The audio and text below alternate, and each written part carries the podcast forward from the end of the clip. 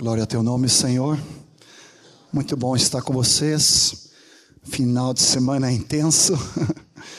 Ontem emendamos o encontro dos homens, depois com os jovens, no meio um aconselhamento. Então, o dia foi intenso, mas foi muito precioso. Eu queria te convidar para te colocar mais uma vez em pé. Vamos ministrar mais um cântico. Fala a respeito do Espírito Santo. És bem-vindo entre nós não de fora para dentro, como a Martinha tão bem colocou pelo Espírito Santo, mas rios de água viva que fluirão do nosso interior.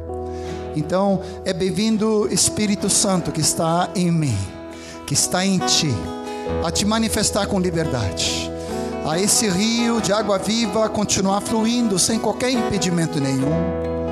Esse fervor, essa graça, essa unção, Senhor, em como nós acabamos de cantar, nesse renovo teu que tu tem nos trazido, Senhor, que jamais diminua esse rio a jorrar, mas pelo contrário, Espírito Santo, a tua pessoa, tem a liberdade a nos conduzir, a nos guiar, a nos falar, nos corrigir, nos sustentar, nos fortalecer. És bem-vindo, Espírito Santo, a te manifestar. Aleluia.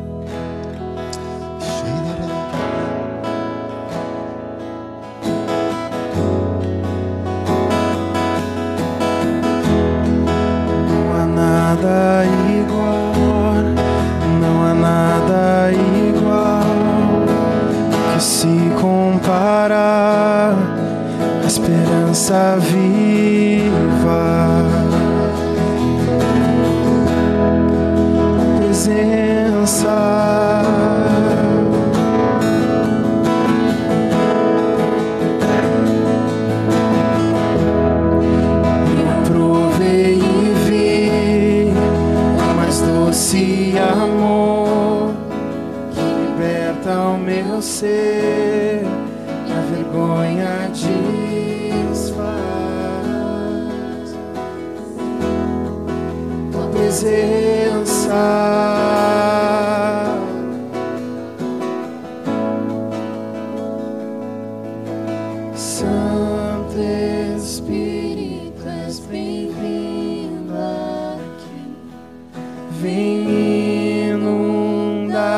encher.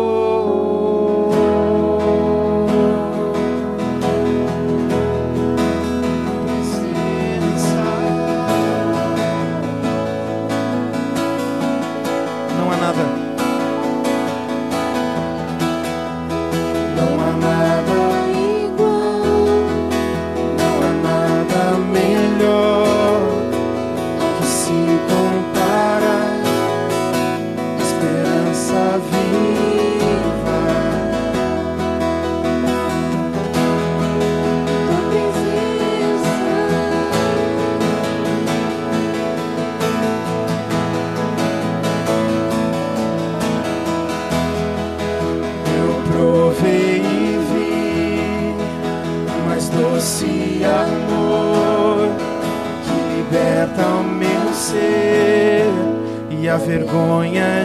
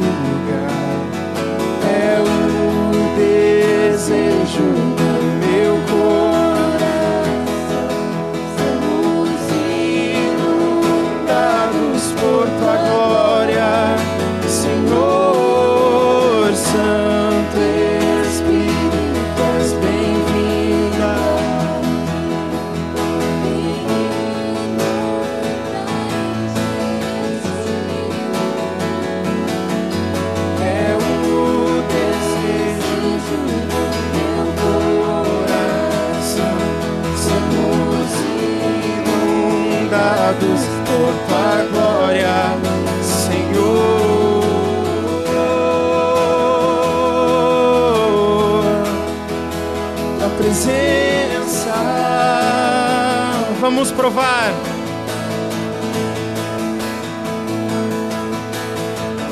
Vamos provar o quão real é tua presença. Vamos provar tua glória e bondade.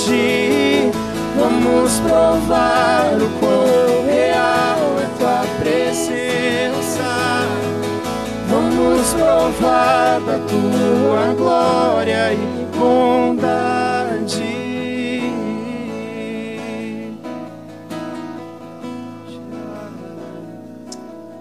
Obrigado pela tua presença em nós, Senhor.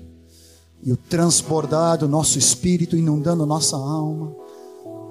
Até o nosso corpo é tocado, Senhor, pela tua vida em cada um de nós.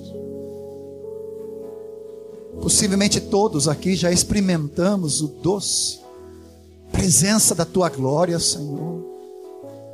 Tua bondade, Senhor. Tua benignidade para cada um de nós. Mas, Senhor, nós confessamos nessa noite que nós queremos continuar crescendo nessa intimidade com o Teu Espírito Santo. Por isso, Senhor, tomamos autoridade espiritual nessa noite sobre cada vida aqui. Nós eh, rejeitamos todo espírito de religiosidade, apatia. O inimigo não tem autoridade de roubar essa palavra. Nós repreendemos, como o Telmo nos fez aqui, não só simbolicamente dando um chute em nome de Jesus, mas em nome de Jesus. Toda distração, toda e qualquer tentativa de roubar a doce palavra do teu espírito, nós mandamos embora em nome de Jesus. Por isso, Satanás não tem autoridade nenhuma. Aqui é um lugar santo, estamos em terra santa, aleluia. Nem o mundo, nem Satã pode apagar esse ardor, em nome do Senhor Jesus. Obrigado, Pai. Tua abundante graça na vida de cada um de nós. Espírito Santo Consolador, aleluia, vem nos ensinar. Tua doce palavra em nome do Senhor Jesus. Amém. A carga que o Senhor tem colocado no meu coração é mencionar um pouco sobre a normalidade do nosso espírito. Não estou falando do Espírito Santo somente. Eu estou falando do nosso espírito, nosso homem interior. E aquilo que é um espírito normal, claro, cheio do Espírito Santo, regenerado pelo Espírito Santo, recebendo a vida e a habitação do Espírito Santo em cada um de nós. Mas para isso, preciso só recapitular algumas coisas. A Marta, como sempre, auxiliadora, me ajuda. Às vezes a introdução é tão longa que eu não consigo entrar na palavra, mas vou focar aqui em nome do Senhor Jesus. É que a palavra é tão rica, a palavra é tão cheia de graça. E às vezes queremos transmitir tudo aquilo que o Senhor tem nos dado, mas é impossível em uma hora. Mas Deixa eu te ajudar, em nome do Senhor Jesus. Começamos em João 4, versículo 24, fala: Deus é espírito e importa que os seus adoradores o adorem em, em espírito e em verdade. O problema todo é que o homem natural, todos nós conhecemos isso, o homem caído, o homem que não é regenerado, na verdade, o nosso espírito estava morto para com Deus. Éramos, na verdade, dois terços de pessoa. Somente a nossa alma, somente nosso corpo, éramos não mais espírito vivificante, mas éramos alma que vivia, governada pelas inclinações da carne, governada pela indução de Satanás.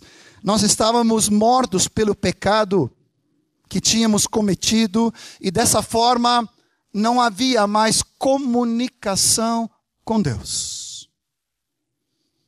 Muito menos poder adorá-lo em espírito, porque o nosso espírito, nosso homem interior, estava como apagado, morto. Outra expressão, acho que podemos usar para nosso entendimento, estava como em coma apagado para com Deus, sem comunicação. Não havia nem ida nem volta, não havia nem como captar os sinais, nem como enviar. Sem comunicação com Deus. E é isso que nós lemos em Efésios 2, capítulo 1, quando ele fala que todos nós estávamos mortos em nossos delitos e pecados, os quais outrora andávamos segundo o curso deste mundo, segundo o príncipe da potestade do ar, do Espírito que agora atua nos filhos da desobediência, entre os quais todos nós andamos outrora, segundo a inclinação da carne, fazendo a vontade da carne, dos pensamentos, éramos por natureza filhos da ira, como também os demais. Ou seja, estávamos sem comunicação, sem relacionamento, sem comunhão, sem percepção de Deus de nenhuma espécie a não ser por aquilo que víamos por fora, pela natureza, pela criação, que nos testificava e nos testemunhava, e se eu posso colocar assim, como se fosse um traço ainda, na nossa consciência, ainda no nosso homem natural, nos indicando aquilo que era certo, moral, correto, verdadeiro, mas isso pelo pecado suplantado amortecido, endurecido pelas nossas transgressões, estávamos sem Deus, sem esperança neste mundo. Mas a palavra fala Nesse mesmo livro de Efésios, capítulo 2, ele nos deu vida estando nós mortos. E Deus, sendo rico em misericórdia, por causa do grande amor que nos amou, estando nós mortos em nossos delitos, nos deu vida juntamente com Cristo, pela graça somos salvos. Pela obra de Cristo, pela vida e obra de Cristo, pela morte dele na cruz em nosso lugar oferecendo a sua vida por cada um de nós, assumindo o nosso lugar. O salário do pecado é a morte, ele, o Cordeiro perfeito de Deus, ele tomou o nosso lugar. E não somente nos substituiu, mas também na morte dele nos identificou e nos incluiu nessa tão grande salvação. Ele morreu pelos nossos pecados, mas ao terceiro dia ele ressuscitou para a nossa justificação. E ele ressuscitou, andou nessa terra por mais 40 dias, ensinando o reino e proclamando o governo de Cristo sobre os discípulos. No quadragésimo dia, ele foi assunto ao céu. E no quinquagésimo dia, consegui falar certo, ele enviou esse doce e santo Espírito sobre toda a carne. A Bíblia chama isso de Pentecoste. Nós estamos comemorando logo mais a Páscoa, onde celebramos não só a Páscoa judaica como uma pré-figura, mas a morte e a ressurreição do nosso amado Senhor Jesus, que hoje está sentado à destra de Deus Pai e reina soberanamente sobre tudo e sobre todos. A igreja diz amém? Aleluia. Então, essa obra de Cristo Jesus, através daquilo que ele realizou na cruz, essa obra pelo Espírito Santo que começou a operar na vida de cada um de nós, não mais sendo uma fração ordinária, onde o nosso espírito estava morto para com Deus e nós vivendo pela alma ou pelo corpo, mas agora nosso espírito foi regenerado, vivificado. Já pregamos sobre isso muitas vezes, os colegas e a cada um de nós mas quero selecionar um dos muitos textos, 1 Pedro 1,3, quando fala sobre isso, Pedro vai dizendo: Bendito Deus e Pai, o qual nos regenerou, ou seja, nos gerou de novo para uma nova e uma viva esperança. Aleluia! Cheios da graça do Senhor, cheios da esperança de Deus que, segundo a sua muita misericórdia, nos regenerou para uma viva esperança mediante a ressurreição de Jesus Cristo dentre os mortos. E Tito capítulo 3, ele vai completar essa palavra dizendo que através desse lavar regenerador, versículo 5, Tito 3, 5, quando manifestou a benignidade do Senhor nosso Deus e Salvador por amor a cada um de nós, ele então nos salva, nos salvou mediante o lavar, regenerador e renovador do Espírito Santo que ele derramou sobre nós ricamente por meio de Jesus Cristo, nosso Senhor e nosso Salvador. Pela obra de Cristo, Agora ele reconcilia o homem para com Deus, e agora ele recria o nosso espírito que estava morto para com ele e ele regenera esse homem interior, essa parte mais íntima nossa, para que nós possamos agora ter uma adoração e servi-lo, uma vida interior no nosso mais íntimo, que a palavra chama de espírito. Deixamos de sermos homens naturais para agora sermos homens, claro, genericamente incluindo todos, para sermos agora homens e mulheres regenerados, vivificados, não mais apenas alma e corpo, mas agora espírito, alma e corpo, e nosso espírito vivificado e regenerado, e agora habitado pelo próprio Espírito de Deus. Nós conhecemos bem o texto de João 14. Creio que cada vez que o Rogério vai ministrar qualquer coisa, até um aviso, ele ministra sobre João 14, sobre habitação de Cristo em cada um de nós. João 14, versículos 23 fala que se alguém me ama, alguém ama a Cristo, obedecerá e guardará a sua palavra. Meu Pai o amará e viremos para ele e faremos nele morada. Já te falei isso, vem de mala e cuia. E isso nós gaúchos entendemos bem. O Pai, o Filho, pelo Espírito Santo, não somente nos vivificou, não somente nos regenerou, não somente recriou esse espaço, se eu posso colocar assim entre aspas, mas agora ele toma posse, ele vem habitar em cada um de nós, e é o Pai, é o Filho, pelo Espírito Santo de Deus. Claro que não é o Pai em pessoa, porque ele está sentado no trono, não é o Filho glorificado, com o corpo glorificado, porque ele está à destra de Deus, intercedendo por nós, mas é o Espírito de Cristo, é o Espírito de Deus Pai, que habita em cada um de nós pelo Espírito Santo de Deus. Amém? Queria que tu acompanhasse meu querido que está dizendo aleluia e dá um aleluia gostoso aí. aleluia, é bom demais é tremendo, é maravilhoso. Ele veio habitar em cada um de nós. Além disto, ele não se dá por satisfeito em habitar no nosso íntimo. A Bíblia fala de homem interior, o homem exterior, é isso que vocês estão vendo, meu corpo, é isso que vocês estão captando através da minha comunicação, da minha alma, meus pensamentos que são pronunciados pela minha boca a vontade decidida de estar aqui diante de vós em tremor e temor, mas com alegria transbordante do Espírito. Essa é a parte da minha alma que vocês estão pegando, mas dentro de mim há um homem interior que a Bíblia fala do meu espírito que transborda da autoridade, do poder e da graça do Espírito Santo. E ele não quer ficar apenas retido ali dentro. O batismo no Espírito Santo que tanto pregamos, que não é opcional, não é um luxo, é um imperativo. Jesus falou: recebereis, aleluia, o dom do Espírito Santo, sereis minhas testemunhas, cheio de poder. Ah, o Espírito Santo inundando, transbordando, saturando saturando, encharcando, submergindo, assim como fomos batizados em Cristo nas águas e ressuscitado e revestido dele, também agora nós somos batizados, submersos no próprio Espírito Santo.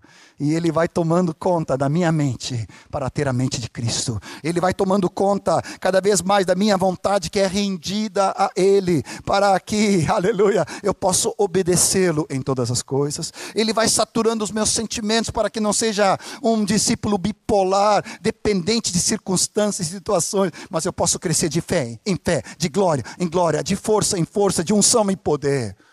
E a manifestação cada vez maior dele.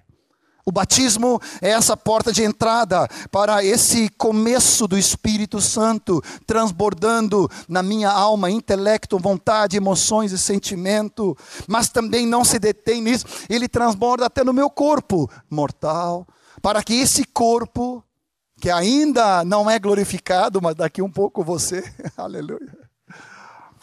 Ah, sem limitações, sem presença do pecado. Quando Cristo vier nas nuvens e nos resgatar e nos redimir, nos salvar completamente, seremos todos transformados e deixaremos esse corpo, aleluia, para receber e revestido de um corpo glorificado. Mas aqui agora mesmo, eu preciso aprender a viver pelo poder da sua ressurreição, que opera eficazmente em cada um de nós. Quando eu vejo meu querido sogrinho com 90 ontem, naquele calor da aliança, quando vemos o Erasmo com 89, pegando em pé, uma hora aí e 15, debaixo daquele sol, ele não quis sentar, e ele transbordando com voz, que eu sei que é uma voz que o Espírito Santo lhe dá graça. Ah, esse é o nosso paizinho. Esses são nossos pais, cujo corpo ainda não foi completamente glorificado, mas está para lá, mais para lá do que para cá. e eu quero viver aqui hoje nesse poder da ressurreição. Amém? Aleluia. Agora, isso é apenas essa introdução para entendermos do Espírito Santo. Agora, nessa escola do discipulado, de Cristo Jesus, começamos a ser guiados, dirigidos pelo Espírito Santo. Ah, para Romanos 8 ainda, nessa introdução, eu botei 15 minutos para mim, acho que eu vou conseguir. Romanos 8 fala que agora a lei do Espírito da vida nos livrou da lei do pecado e da morte. Agora nós que recebemos o poder, a graça, a unção, o vivificar, o sermos cheios do Espírito Santo, Agora estamos debaixo de uma nova lei, a lei do Espírito e da vida. A fim de que o preceito da lei se cumprisse em nós, que não andamos mais segundo a carne, versículos 4 em diante, mandamos segundo o Espírito. Os que se inclinam para a carne, os que se dispõem para a carne, cogitam, pensam, têm um pensamento, uma atitude, um sentimento para as coisas da carne, mas os que se inclinam para o Espírito, agora cogitam e se inclinam e pensam. Tem de vós o mesmo sentimento, pensamento, atitude que houve em Cristo Jesus, é a mesma palavra aqui. O pendor da carne é para a morte, mas o pendor do espírito é para a vida e paz. E nós não estamos mais numa carnalidade ou restritos à carne, diz no versículo 9, porque agora no Espírito, porque o Espírito de Deus habita em nós, e o Espírito de Cristo está em nós, o Espírito Santo vivifica cada um de nós, e agora todos nós que somos continuamente guiados pelo Espírito, versículo 14, somos filhos de Deus. Então, o meu andar agora é no espírito, o meu inclinar agora, eu estou aprendendo a viver no espírito. Cada dia eu tomo a minha cruz, a minha mente é renovada pela palavra de Cristo, meus pensamentos começam a ser mais e mais de Cristo, as minhas decisões começam a ser mais e mais de Cristo, meus sentimentos, pensamentos, o meu próprio corpo está debaixo desse guia do Espírito Santo de Deus. Uma das três principais funções do Espírito, todos que já foram no cura da alma já ouviu alguma coisa sobre isso. Essa intuição do meu espírito em ouvir a voz de Deus e ser guiado por Ele a comunhão que meu espírito agora está capacitado para adorá-lo em espírito em verdade, para ter comunhão no meu espírito com o Pai, com o Filho e com o próprio Espírito Santo e através do Espírito com o Filho e através do Espírito e do Filho com o Pai. É maravilhoso. É a maior aventura da vida. Poder viver nessa nesse caminhar transbordante dele cada dia aprendendo a perceber os sinais que o Espírito Santo, como pessoa, vai nos conduzindo e entendendo o meu espírito em harmonia e acordo com o Espírito Santo de Deus. No Velho Testamento, uma figura que todos vocês conhecem, havia o átrio, que era né, referência do meu homem exterior, havia o santo lugar e havia o santíssimo lugar simbolizando o meu corpo, minha alma e o meu espírito. No Santíssimo Lugar havia ali a Arca da Aliança. Nessa Arca da Aliança havia em cima, era chamado de propiciatório, havia ali os querubins com as suas asas. E dentro da Arca da Aliança, da Arca do Testemunho, havia um maná, havia ali o bordão e havia também as tábuas da lei. Algo que me ajudou muito. Uma vez por ano, para entender isso que eu vou te falar, uma vez por ano, o sumo sacerdote podia, uma vez por ano, entrar nesse santíssimo lugar e aspergir sangue sobre as pontas desse propiciatório, o lugar que agora Deus se torna propício para ti e para mim, porque Ele não vê mais o nosso pecado. Hebreus fala sobre isso claramente. E ali naquele lugar, no propiciatório da sua glória, o Velho Testamento fala, e tem até um cântico que nós cantávamos, esse aqui também é do baú, Telmo, onde é que está o Telmo ali? Ali virei a ti. Nas asas dos querubins, ali virei a ti.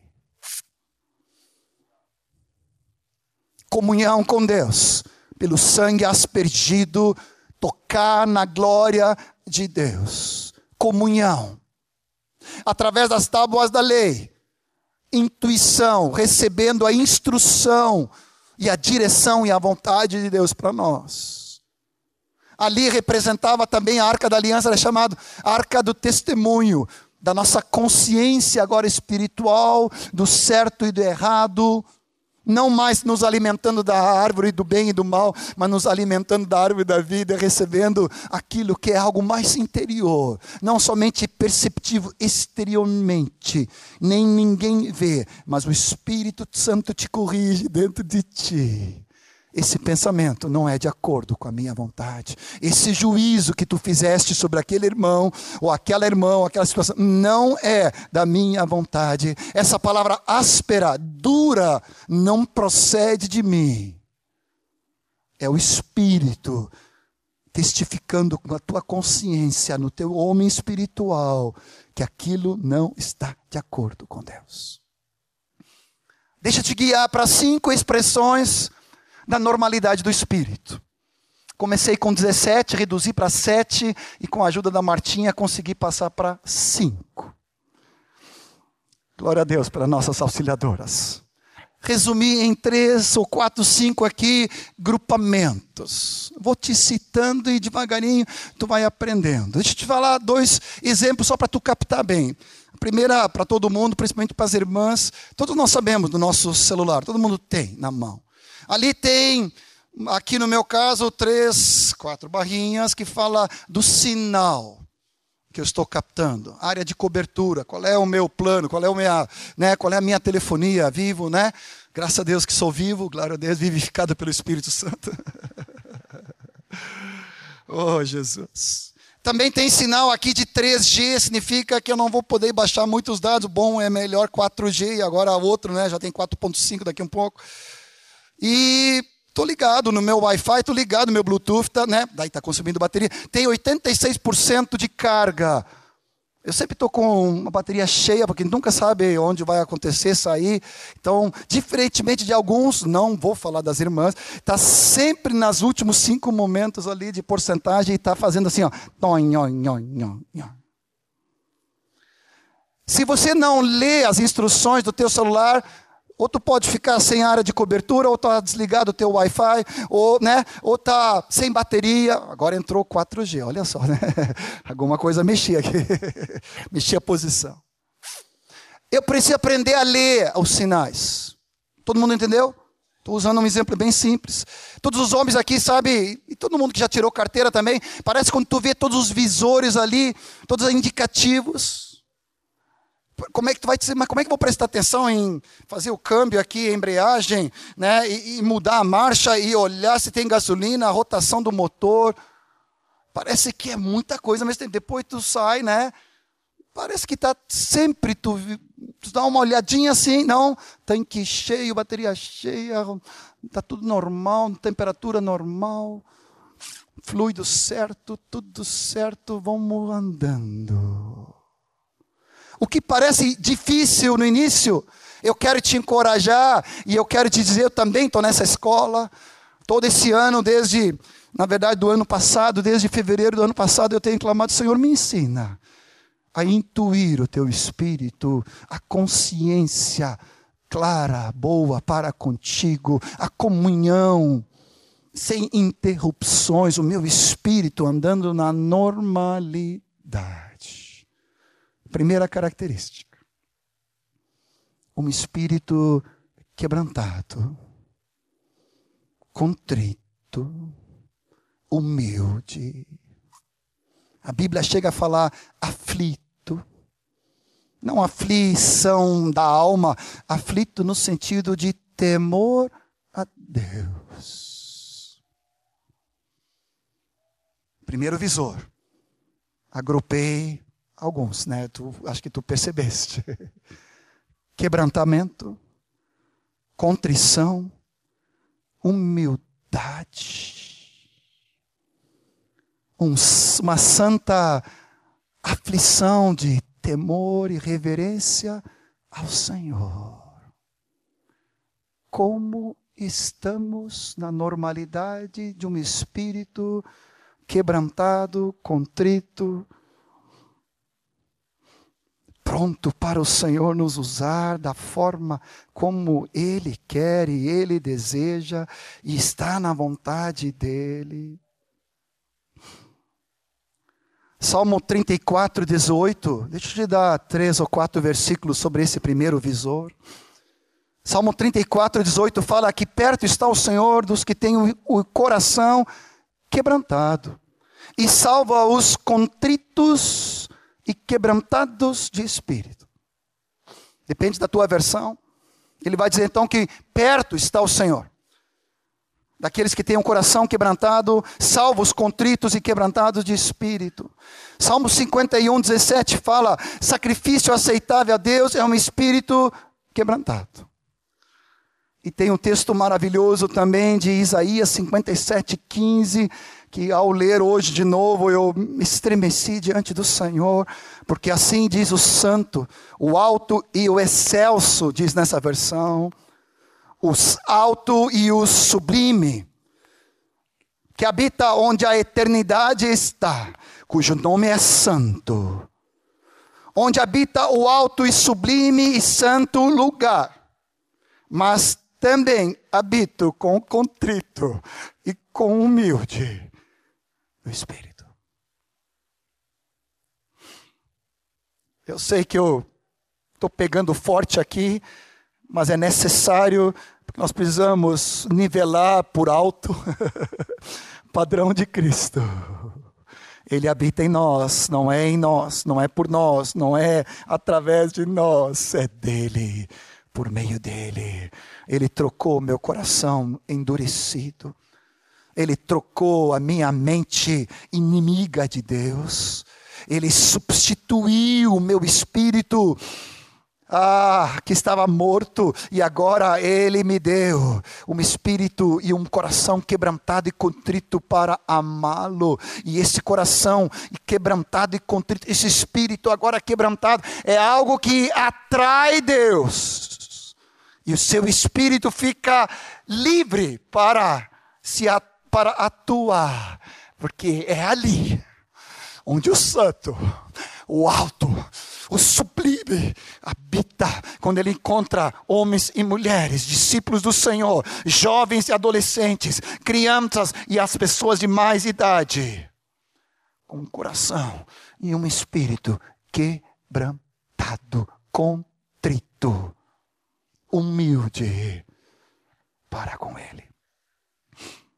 Não é só no início do reino, da porta, que o arrependimento e o quebrantamento é aplicado, e a tristeza pelo pecado é, é usufruído. Mas se isso é imperativo no entrada, na entrada, quanto mais agora no caminho.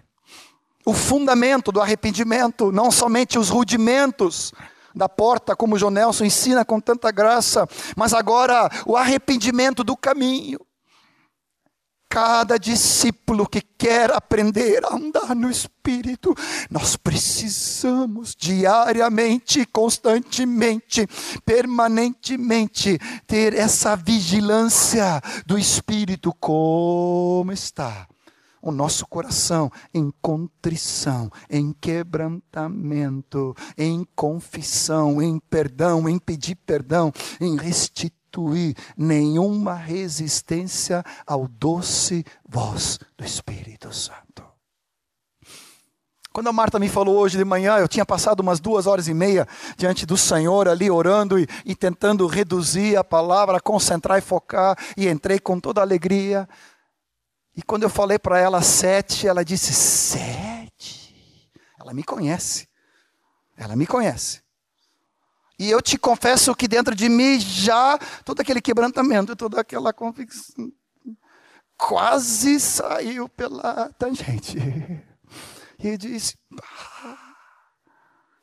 eu voltei para o pátio, continuei, e o Senhor diz: que te adianta ler sobre meu quebrantamento, se ainda na primeira colocação tu já te levanta com resistência? Estou confessando o meu pecado. Nós precisamos ter um entristecer santo do Espírito em nós por qualquer tipo de pecado.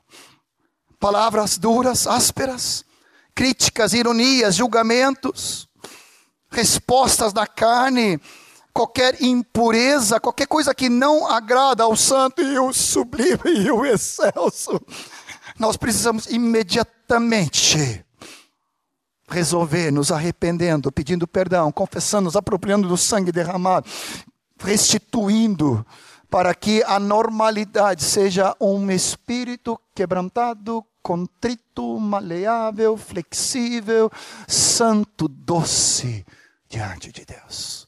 Eu estou conseguindo traduzir? Você está entendendo o que eu estou ministrando? A normalidade, um espírito saudável, imediatamente se quebranta na presença do Senhor e dos homens.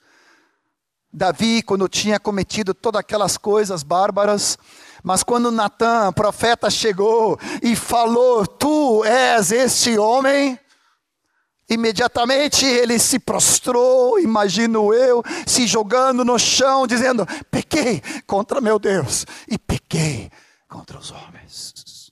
Imediatamente ele parou de esconder o pecado, fugir, racionalizar, né, tangenciar, fazer qualquer tipo de argumentação. Caiu em si e diz: Eu pequei contra Deus.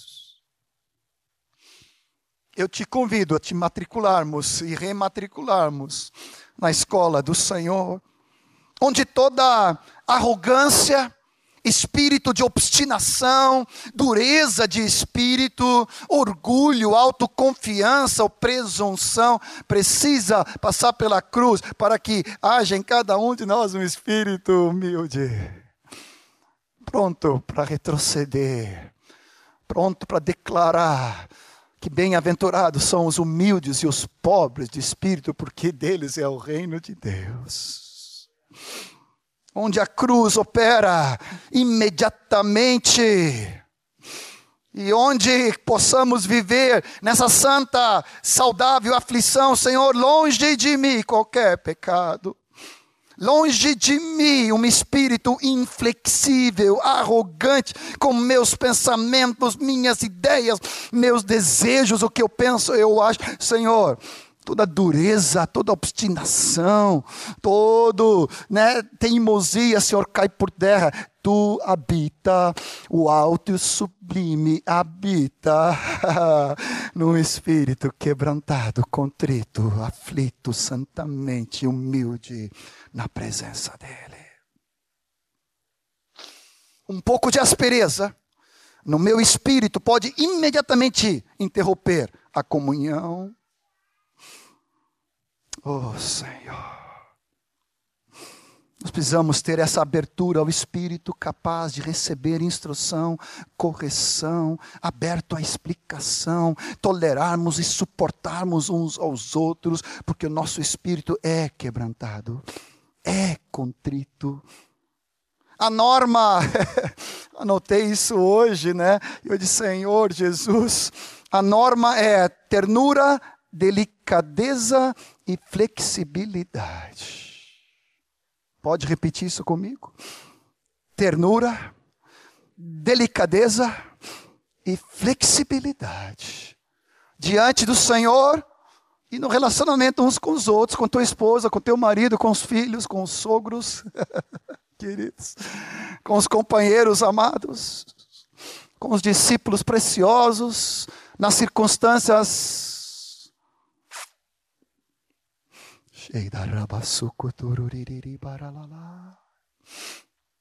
como está nosso primeiro visor? Estamos andando nessa normalidade. Segundo visor, um espírito cheio de mansidão, um espírito tranquilo e sereno. Gálatas 6:1 fala: "Vós que sois espirituais, corrigi com espírito de brandura e de mansidão."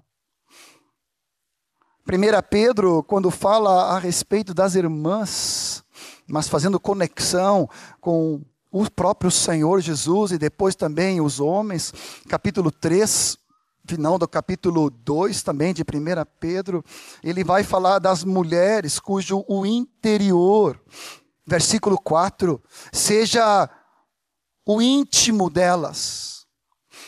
Uma outra versão fala o homem interior, eu gostei mais dessa aqui. Falando das mulheres, o íntimo do coração.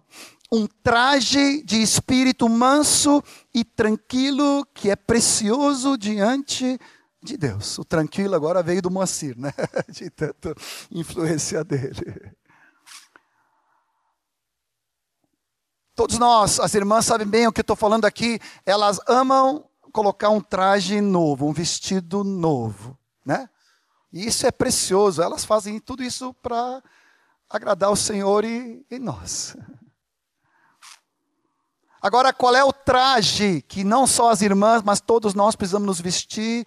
Um traje interior de mansidão, de humildade, de tranquilidade, de docilidade, de um espírito manso e tranquilo que é precioso diante de Deus. E se eu posso dizer assim, atrai e a permanência do espírito na normalidade está mais do que 100%.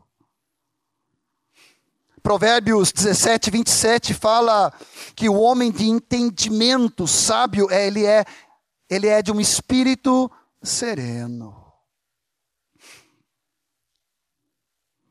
A mansidão e esse espírito de brandura é o oposto de qualquer tipo de aspereza.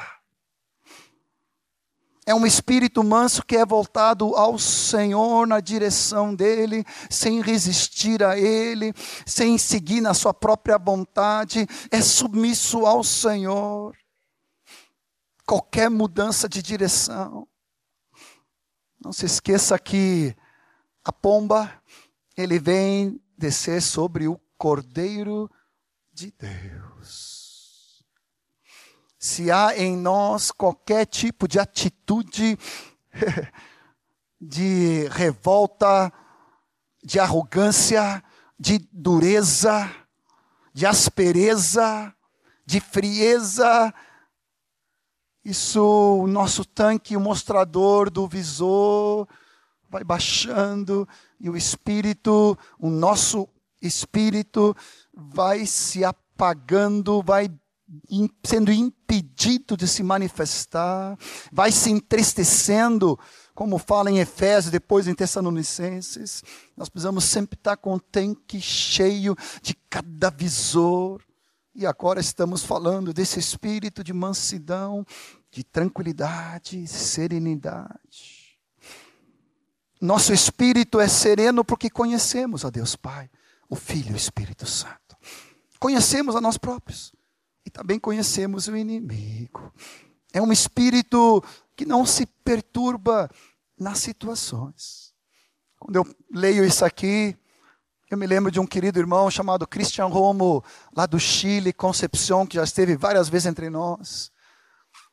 Andando com ele numa viagem para a Suécia muitos anos atrás, mais quase 30 dias juntos. Várias vezes nas situações que nós passávamos, e eu já estava começando a arrancar o cabelo, já estava ficando desesperado, ele só olhava para mim e dizia: Te põe tranquilo. E eu, na minha juventude, isso já faz mais de quase 20 anos, e eu dizia assim, como assim, tranquilo. E ele só olhava com aquele sorrisinho dele e disse, te põe tranquilo, vai dar tudo certo. E isso como eu preciso crescer em conhecer o Pai, em conhecer o Filho, com o Espírito Santo, guardar meu coração com tranquilidade, com graça, guardar meu espírito nessa normalidade, espírito atento a Deus. Oh, Jesus, Senhor. Não sermos influenciados ou governados nem pelo qualquer interior abalado, nem o exterior caótico, nem por circunstâncias, ansiedades, dúvidas, preocupações ou pesos. Imediatamente quando eu vejo que esse espírito de brandura está diminuindo e da minha boca sai uma palavra e uma reação áspera, crítica, irônica, negativa, incrédula, Senhor, me perdoa, Espírito Santo. Senhor, isso não é do Espírito de Cristo que é manso e humilde de coração. E ele me disse: Aprendei de mim. Vinde a mim, vós todos que estáis cansados, sobrecarregados, eu vos aliviarei. Estou citando aqui Mateus 11, 28 em diante. Por favor, Senhor, imediatamente restaura eu não sei se tu tem o hábito de quase ao acordar como acordamos hoje com o despertador, a gente olha e se, né? E aí começa a ver aqui um e-mail do Fred, já chegou aqui, outro lá de Pedro Leopoldo e outro e-mail aqui, oh Senhor Jesus. Glória a Deus, Senhor. Nosso primeiro às vezes pensamento que nós acordamos vem agitar demanda, cobrança, problema, situação, e o nosso espírito começa a ficar agitado, nervoso, ansioso, perturbado, pesado. Imediatamente, Senhor, me perdoa, que o meu primeiro atenção seja para ti. Esse dia vai ser glorioso. É um dia para andar na tua presença com serenidade, com tranquilidade, com brandura, com mansidão, porque eu sei o Deus a quem eu servo.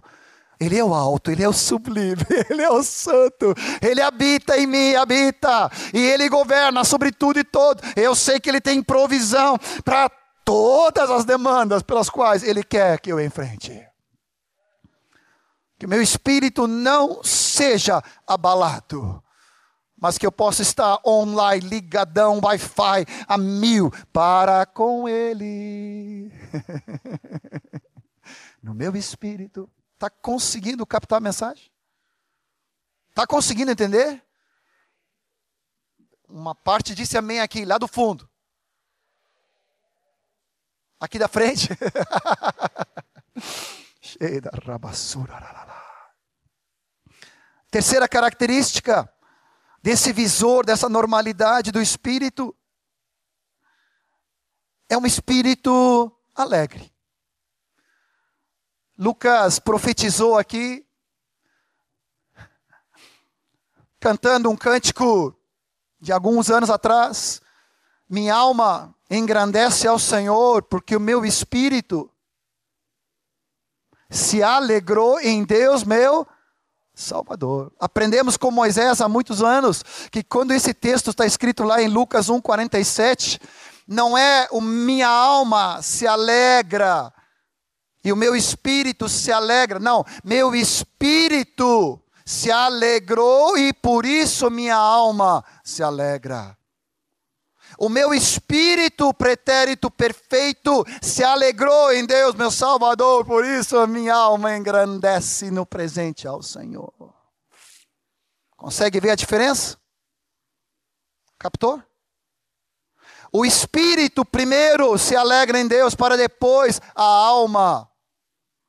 Não é a alma que se empolga, não é a alma que se entusiasma, é o meu espírito cheio da alegria do Senhor que transborda, e aí a minha alma é inundada pela alegria do Senhor. Amém? Todos nós conhecemos os textos conhecidos, Filipenses 4, 4. Alegrai-vos no Senhor. Outra vez vos digo. Outra vez vos digo. Outra vez vos digo. Em quem? No Senhor. É um imperativo. Alegrai-vos. Tá certo, Zé?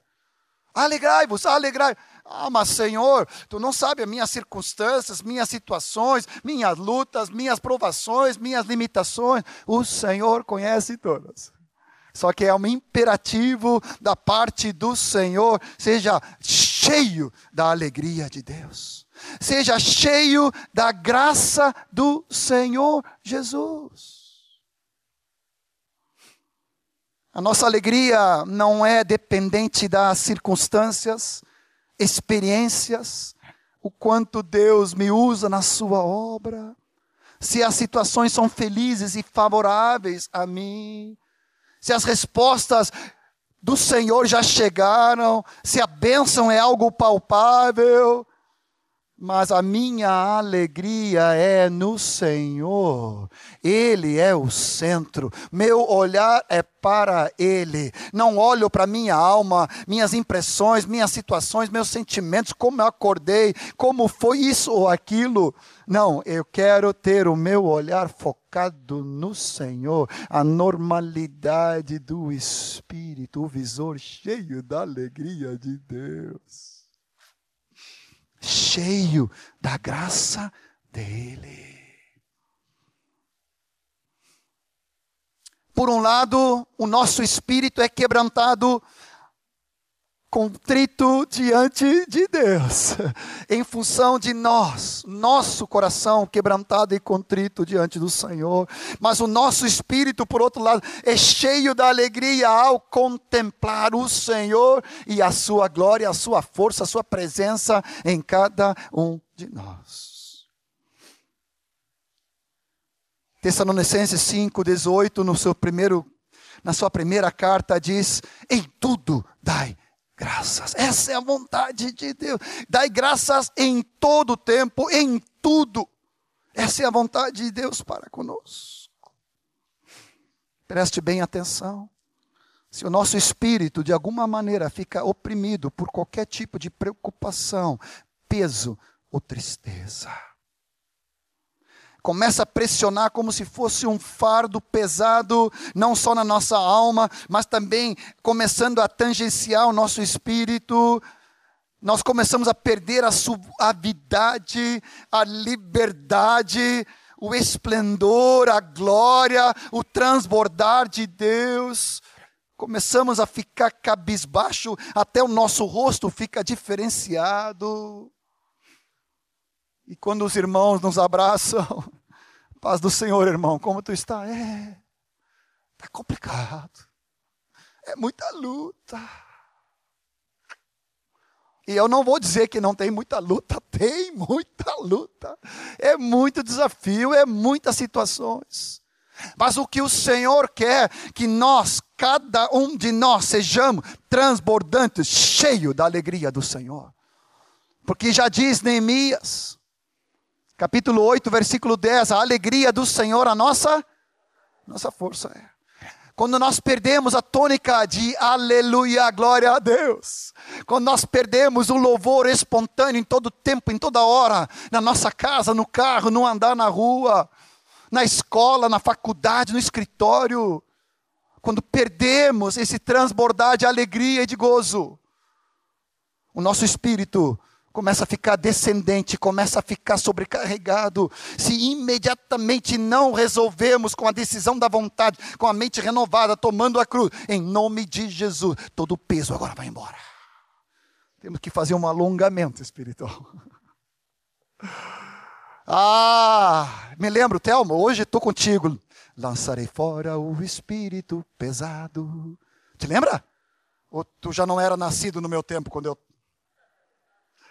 Me vestirei com as vestes de louvor. Inventei aqui a linha melódica.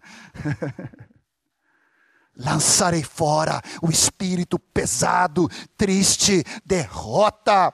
O oh, peso, vai-te embora em nome de Jesus. O meu espírito precisa estar na normalidade, cheio de alegria, cheio de graça. Um espírito de arrebatamento, subindo para a glória de Deus. Parece que os irmãos têm que me segurar aqui, porque eu já estou partindo. Abraçando Samuel a mãe dele faleceu essa semana, não pude ir, estava chegando de viagem. Mas ao abraçá-lo e pensando em consolá-lo, eu fui consolado por esse espírito de alegria. É só por um pouco de tempo. Já vamos nos reunir lá em cima. Já está preparada as bodas do Cordeiro esse espírito de triunfo, de nota de vitória, de alegria, de gozo, meu querido irmão, precisa estar na normalidade de cada discípulo do Senhor Jesus. A igreja diz amém. E essa alegria não é só no meu homem interior, no meu espírito e a minha alma apática, passiva, meu corpo fleumático, inexpressivo. Não. O homem e a mulher, discípulo do Senhor, cheio do Espírito Santo, transborda de tal maneira que a nossa alma é inundada pela alegria do Senhor. O nosso corpo bate palma, ele pula, ele dança, ele vibra. Eu, posso falar uma coisa? Vocês me permitem? Se eu estiver errado, vocês depois me corrigem, colegas. Às vezes eu chego de fora, né? Eu sempre estou voltando de fora, né? Esse fim de semana em Pedro Leopoldo, Belo Horizonte, São Vicente. E muitas vezes eu chego turbinado. Estou cansado, mas só de estar na casa do Pai com meus irmãos, com meus pais espirituais, eu estou no céu. E aí eu vou saindo abraçando e beijando e sendo cheio de Deus em olhar só vocês. E aí, muitas vezes eu nem olho para o lado, mas às vezes eu olho para o lado, aí tem o um irmão. Tem outro irmão. Posso confessar uma coisa? Não está bem. Nós todos, discípulos do Senhor, somos chamados a um patamar de normalidade, cheios da alegria do Senhor. O fruto do Espírito é amor, paz, alegria. Estou errado? Não. Tenho certeza que estou te pregando. Tudo bem que alguns de nós somos mais expressivos, outros são mais, né, mais acanhados como eu, mais reservados assim como eu, né? Meu suequinho aqui, então assim mais recatado, mais, né, envergonhado. Não tem a ver com sueco, brasileiro, uruguaio, ou argentino, gremista ou colorado.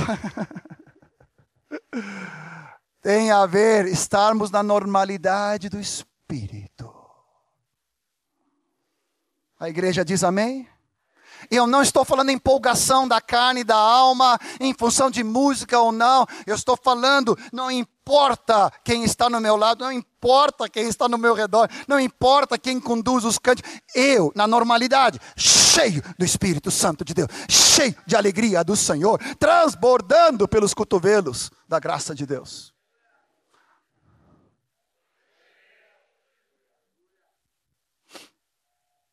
Em quarto lugar,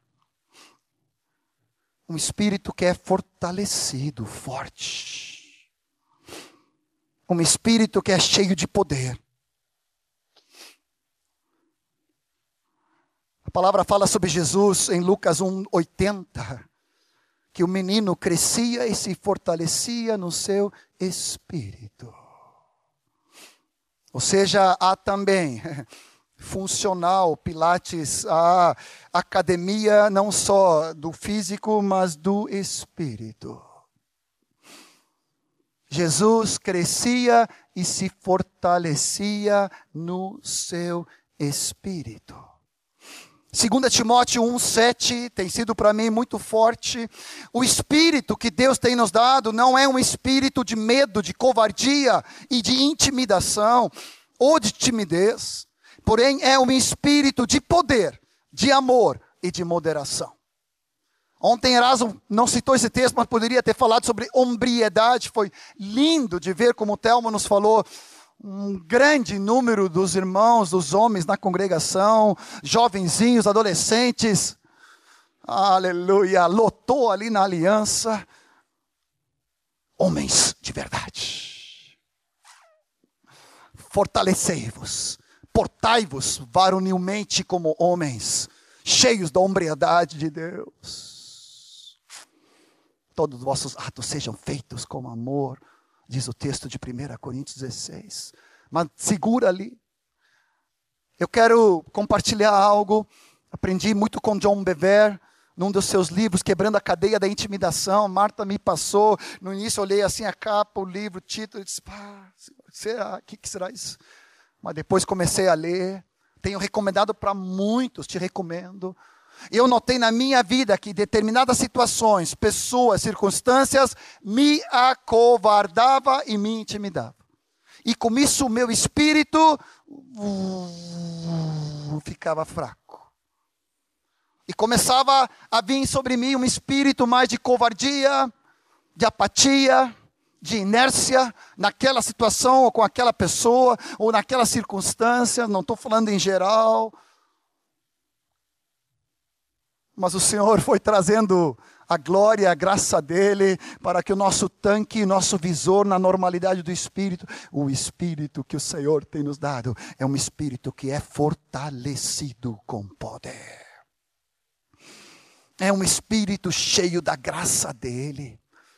É um Espírito que é de poder para contra o inimigo, contra a investida de Satanás, contra todo desafio. Em vez de eu me, me ajuda aqui, acanhar ou me intimidar, ou diminuir diante dos desafios, o espírito que o Senhor tem me dado, o meu espírito é um espírito poderoso, é cheio do Espírito Santo de Deus. Eu me levanto no poder do nome de Jesus contra toda a situação e circunstância é um espírito de amor para com meus irmãos.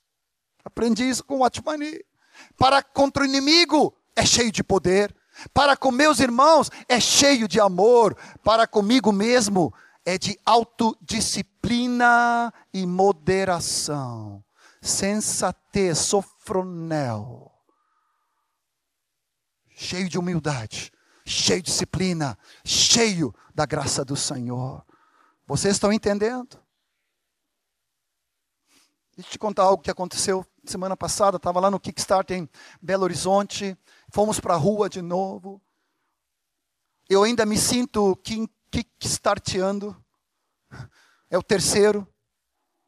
Cada vez que vou para a rua, eu tenho que romper com a vergonha, a timidez. É impressionante. Ainda não estou convertido totalmente, porque não o faço todo o tempo, em toda hora, como fluindo naturalmente mas vou chegar lá em nome de Jesus. Vi um rompante disto quando estava em São Vicente. Estávamos tendo um almoço junto com um dos colegas lá, querido, e esposa. E quando eu saímos da mesa, no meio do shopping, eu passei na, num banco ali onde estava um rapaz moreno, alto. E eu nem pensei, eu botei a mão nele e disse: ó, O Senhor quer te abençoar. E ele abriu o olho assim e disse: Amém. Quem é esse gringo doido?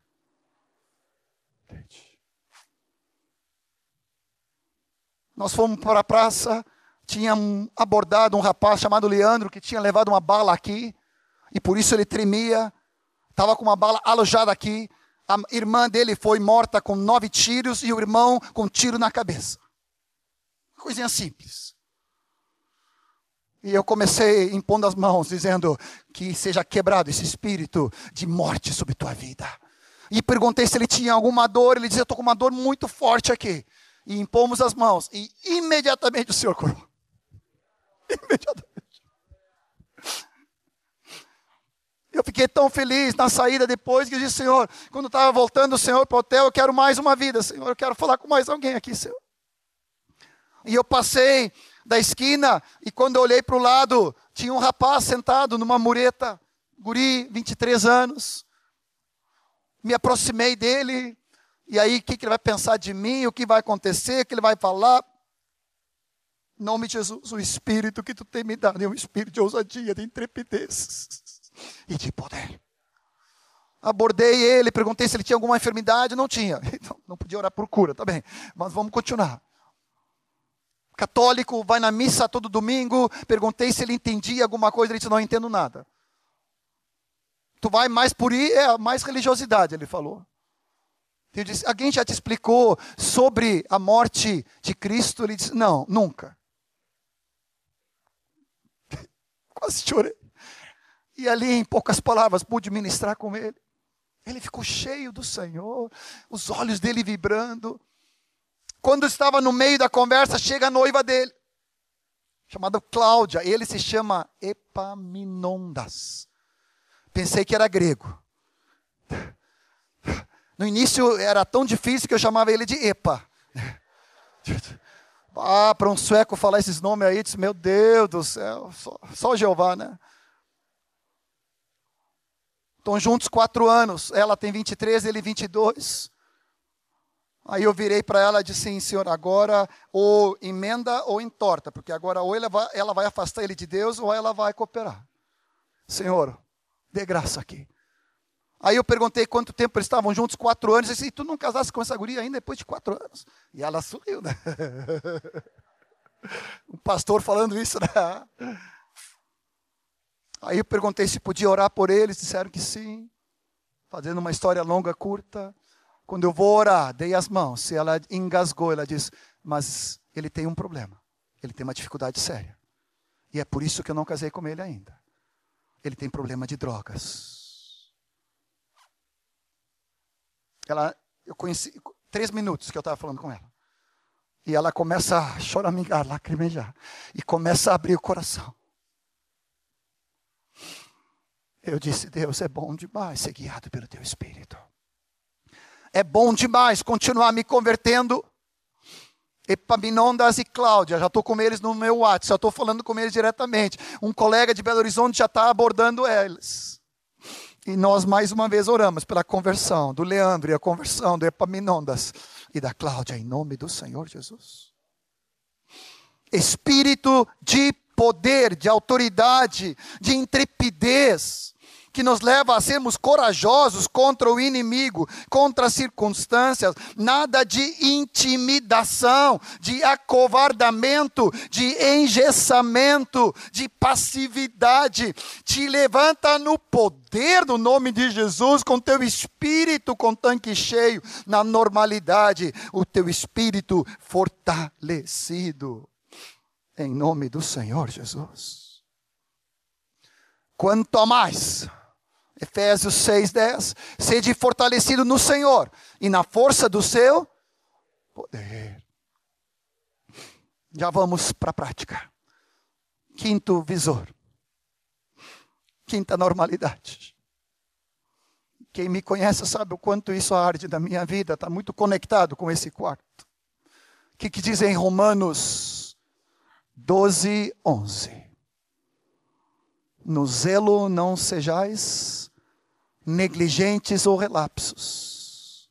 Sede, sede, fervorosos de espírito, servindo ao Senhor.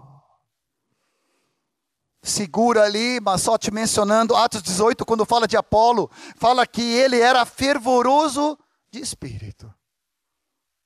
Ele sempre para mim é um referencial.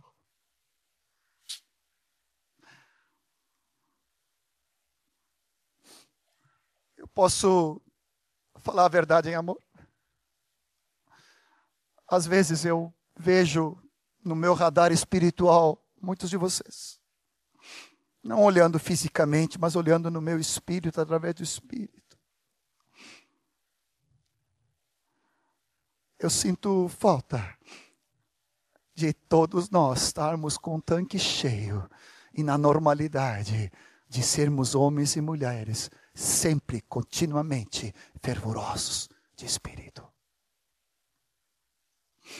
Um fervor que não é do homem, não é da alma, mas é um transbordar do Espírito Santo de Deus. Jesus já falava em Mateus dizendo: a carne é fraca, né? mas o espírito está pronto, está alerta, está disposto. No zelo, nessa paixão, nesse compromisso, nós não podemos ser relapsos nem negligentes.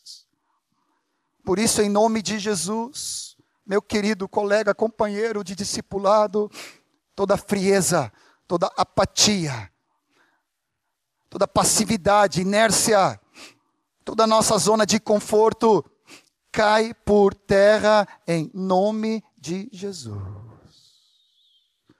A falta de uma expressão espiritual, a falta de uma intrepidez espiritual, a falta de uma disponibilidade permanente, contínua, online, ligado, pronto, Senhor, usa-me a mim. Rios de água viva, como a Martinha recebeu do Senhor, ah, fluindo do meu interior. Elias, tu está na ponta, vem para cá. Vocês estão de castigo aí, misericórdia. Quanto tempo? Já estamos terminando. Agora tu não apronta, tá? Agora tu ajuda aqui, tá? Senão tu vai ter que te converter. Misericórdia. Me dá um abraço no espírito e começa a orar comigo.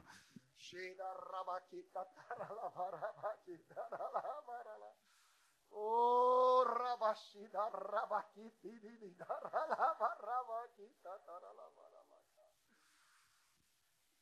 às vezes tu transborda, às vezes tu abraça uma pessoa e há uma conexão de espírito para espírito, e há um romper em línguas, há um romper em palavra profética, há um romper em palavra de conhecimento, de graça do Senhor. Essa é a normalidade do Senhor. Amém? Não é restrito a um culto, a um encontro, a um evento. Isso tem que ser Vamos lá. Espírito com espírito. Seja fortalecido com o Senhor na força do seu poder. Que a graça seja com teu espírito, Elias. Seja um homem intrépido, ousado, cheio do Espírito Santo de Deus. Essa é a forma normal que tu saúda todos os irmãos. Paz do Senhor. Como é que tá? Tá difícil, né? Ah, tá duro. É, é brabo. É, é muita luta.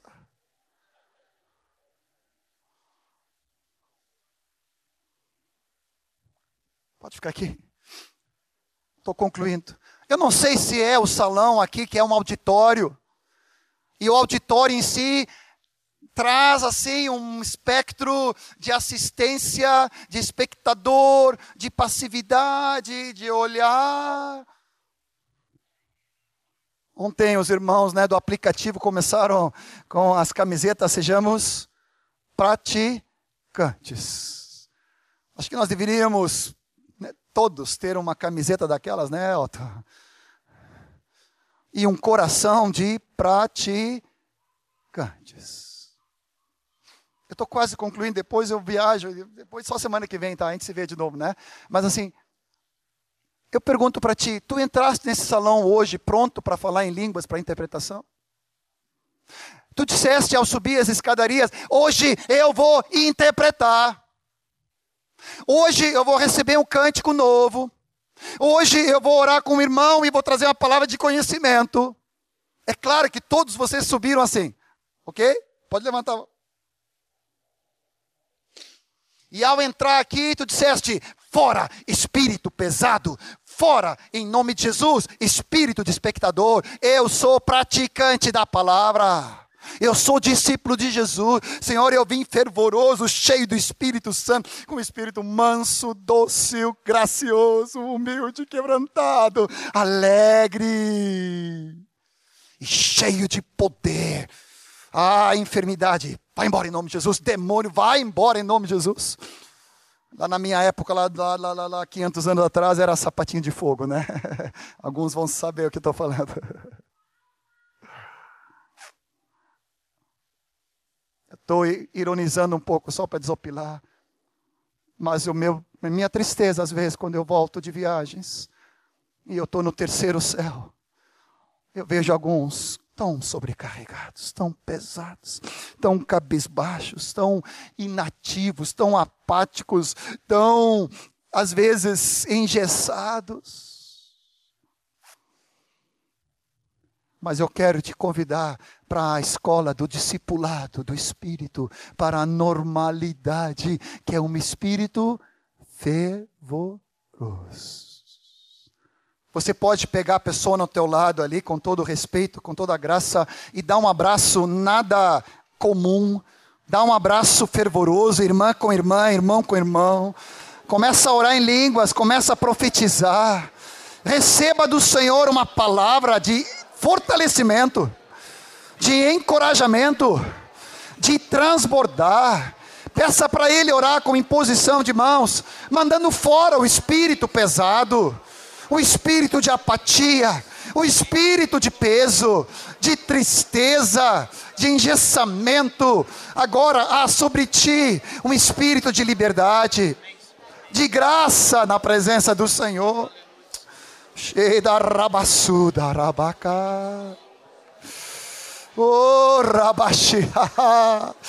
Ah, o Senhor está dizendo: eu estou rompendo as cadeias.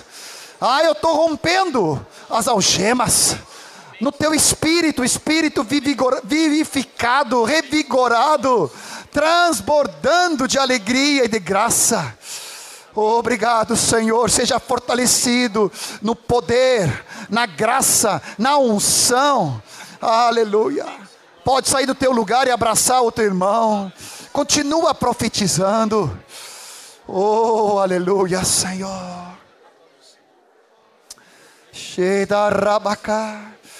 Nessa noite é uma noite de arrependimento, é uma noite de quebrantamento, é uma noite de contrição do pecado de apatia, do pecado de mornidão, da anormalidade do engessamento e da frieza, todos cheios do Espírito, fervorosos de Espírito, cheios da graça do Senhor, da doçura de nosso Deus.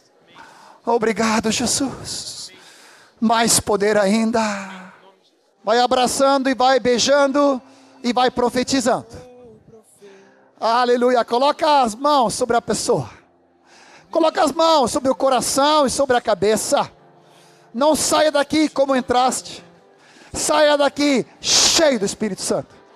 E ao voltar para esse lugar, ou qualquer outro, já venha subindo as escadarias, transbordando da alegria de Deus.